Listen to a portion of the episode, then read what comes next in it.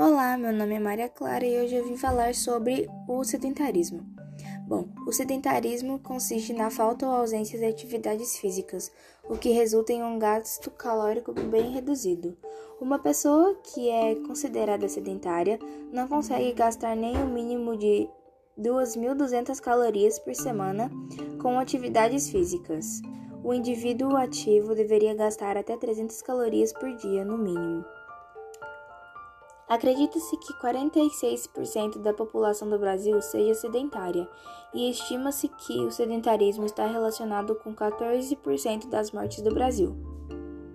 Bom, algumas causas do sedentarismo sendo uma das principais a falta de atividades físicas e também de uma alimentação saudável. Outras causas do sedentarismo são fazer a utilização do carro mesmo em trajetos pequenos, o uso de escadas rolantes, uma rotina tomada por muitas atividades, deixar de fazer atividades domésticas, consumo exagerado de alimentos industrializados e passar horas na frente do, dos computadores ou de televisões.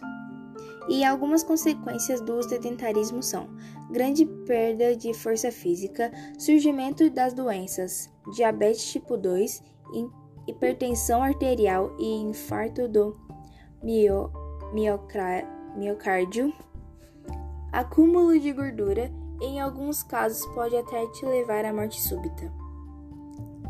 E algumas dicas para te ajudar a sair do, do sedentarismo são: re, realizar uma alimentação mais saudável, praticar pelo menos 30 minutos de atividades físicas por dia, preferir realizar trajetos pequenos com uma simples caminhada, trocar elevadores por escadas e realizar atividades domésticas.